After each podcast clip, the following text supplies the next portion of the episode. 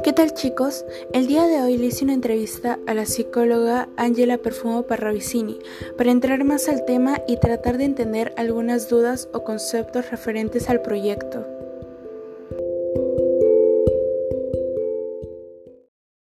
Ya, Okay, bueno, cuéntame, a ver. ya, principalmente eh, quería preguntarle em, si la discriminación puede dañar a uno, por ejemplo, su identidad.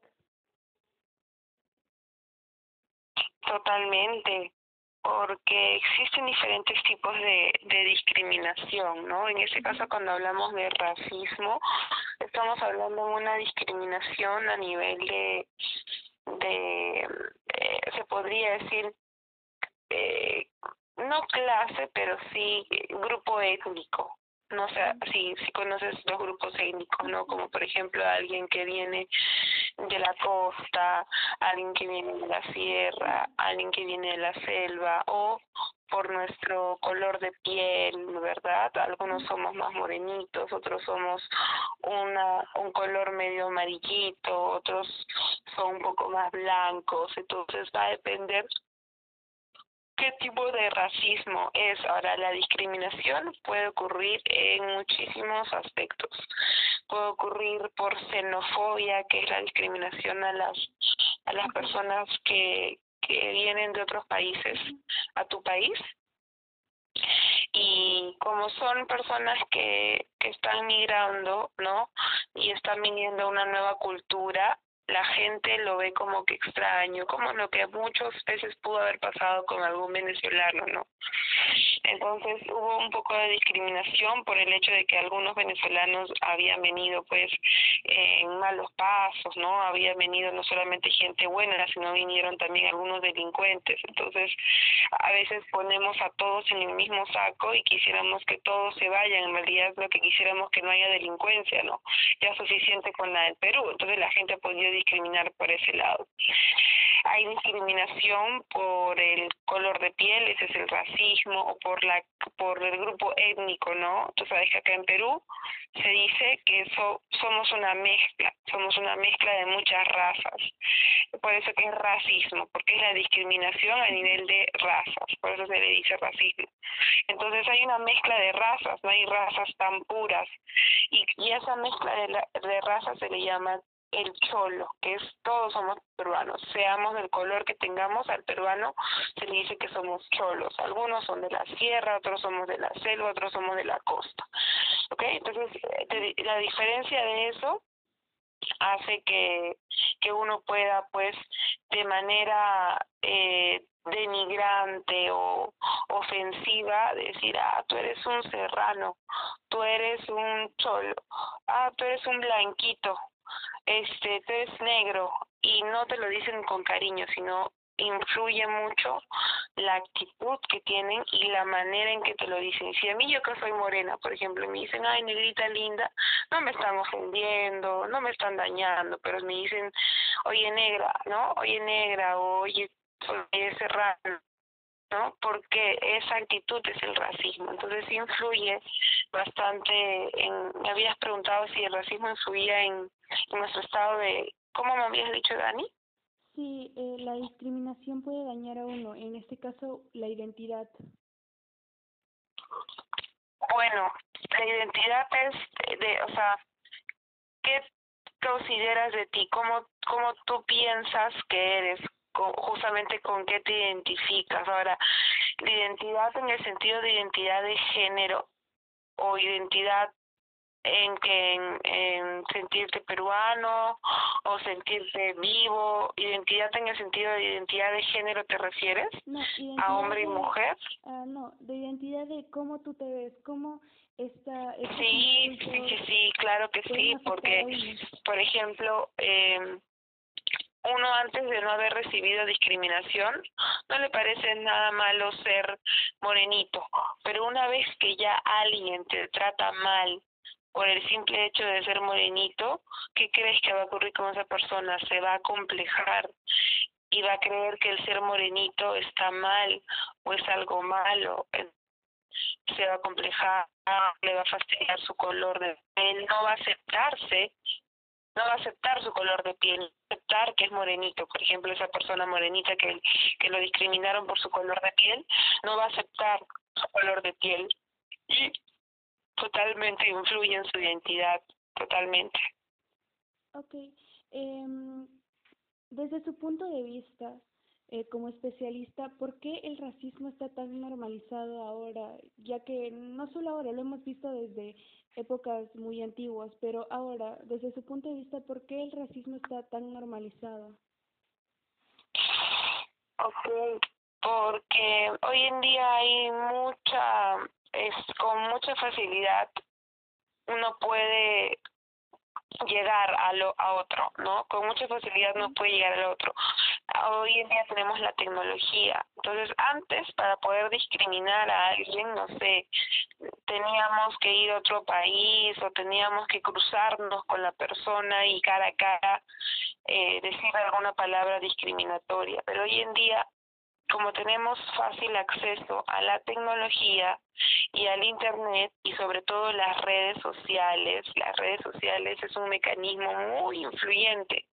Y no solamente hay una red social, tú sabes que hay muchísimas redes sociales, entonces el alcance para poder discriminar a alguien hoy en día es muchísimo más rápido y fácil.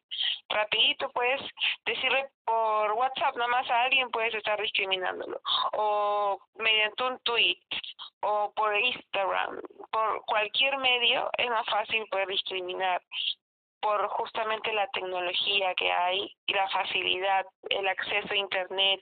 Ahora tú puedes tranquilamente conversar con alguien de, del, de Australia, imagínate, y, y discriminar a alguien de Australia o alguien de Australia te puede discriminar a ti porque vives en Perú y no sé, pues Perú es un país tercermundista y, y España es el primer mundo, entonces te van a discriminar solamente por el acceso a Internet. Ya no es necesario que vengan acá, ya no es necesario que, que cruces palabra con un español, simplemente por internet te pueden, por eso que hoy en día están normalizados por la tecnología, por el fácil acceso a las redes sociales y porque la gente ve esa conducta violenta ya como algo normal que no tiene por qué afectar a nadie y es todo lo contrario.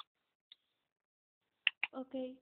Eh, siguiendo con lo que es la entrevista, ¿usted desde su punto de vista igualmente eh, cree que se puede vencer el racismo, al igual que nosotros podemos compartir eh, burlas, discriminación por medio de las redes sociales y ahora que tenemos la capacidad, la oportunidad de, eh, eh, de tenerlas, de obtenerlas y de entenderlas, eh, ¿usted cree que podemos vencer el racismo reflejando la protección y entre otras cosas?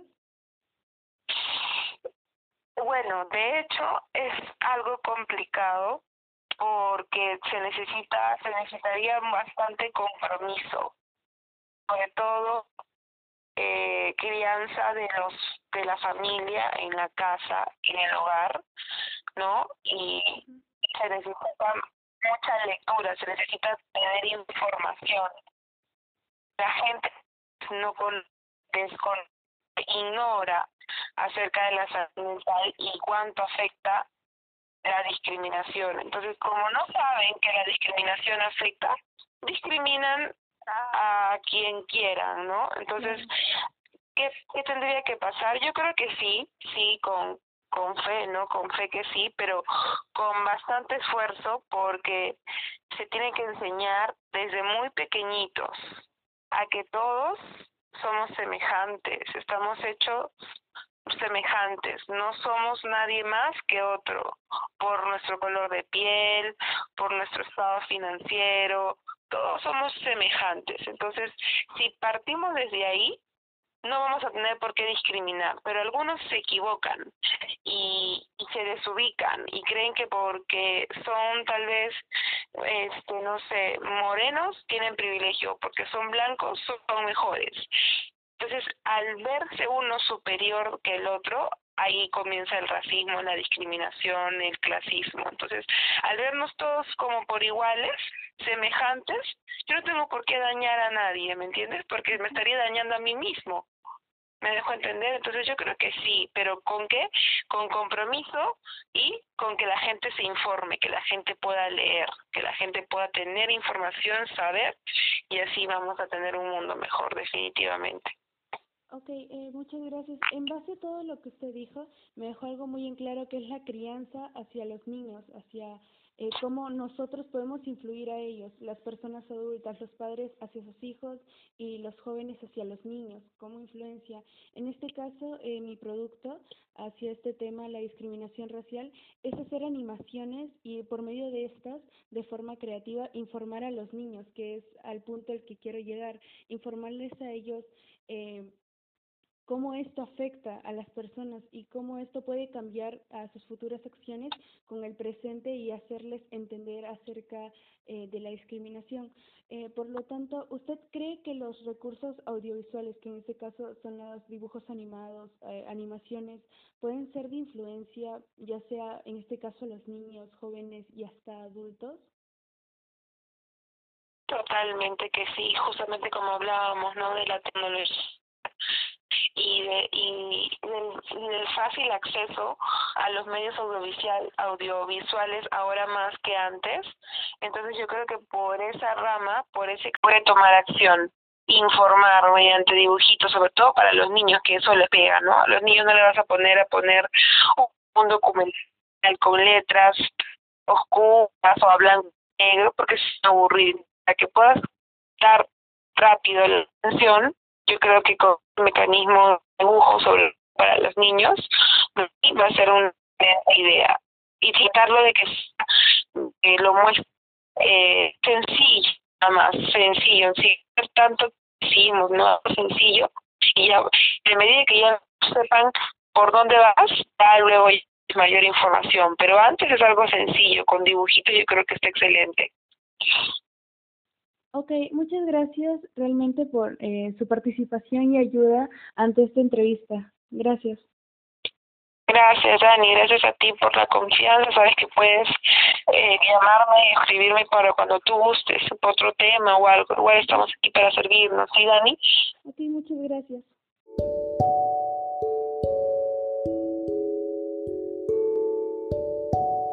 Bueno chicos, eso fue todo por hoy. Espero les haya gustado. En el siguiente episodio veremos más acerca del criterio E. Síganos hasta la siguiente temporada. Cuídense.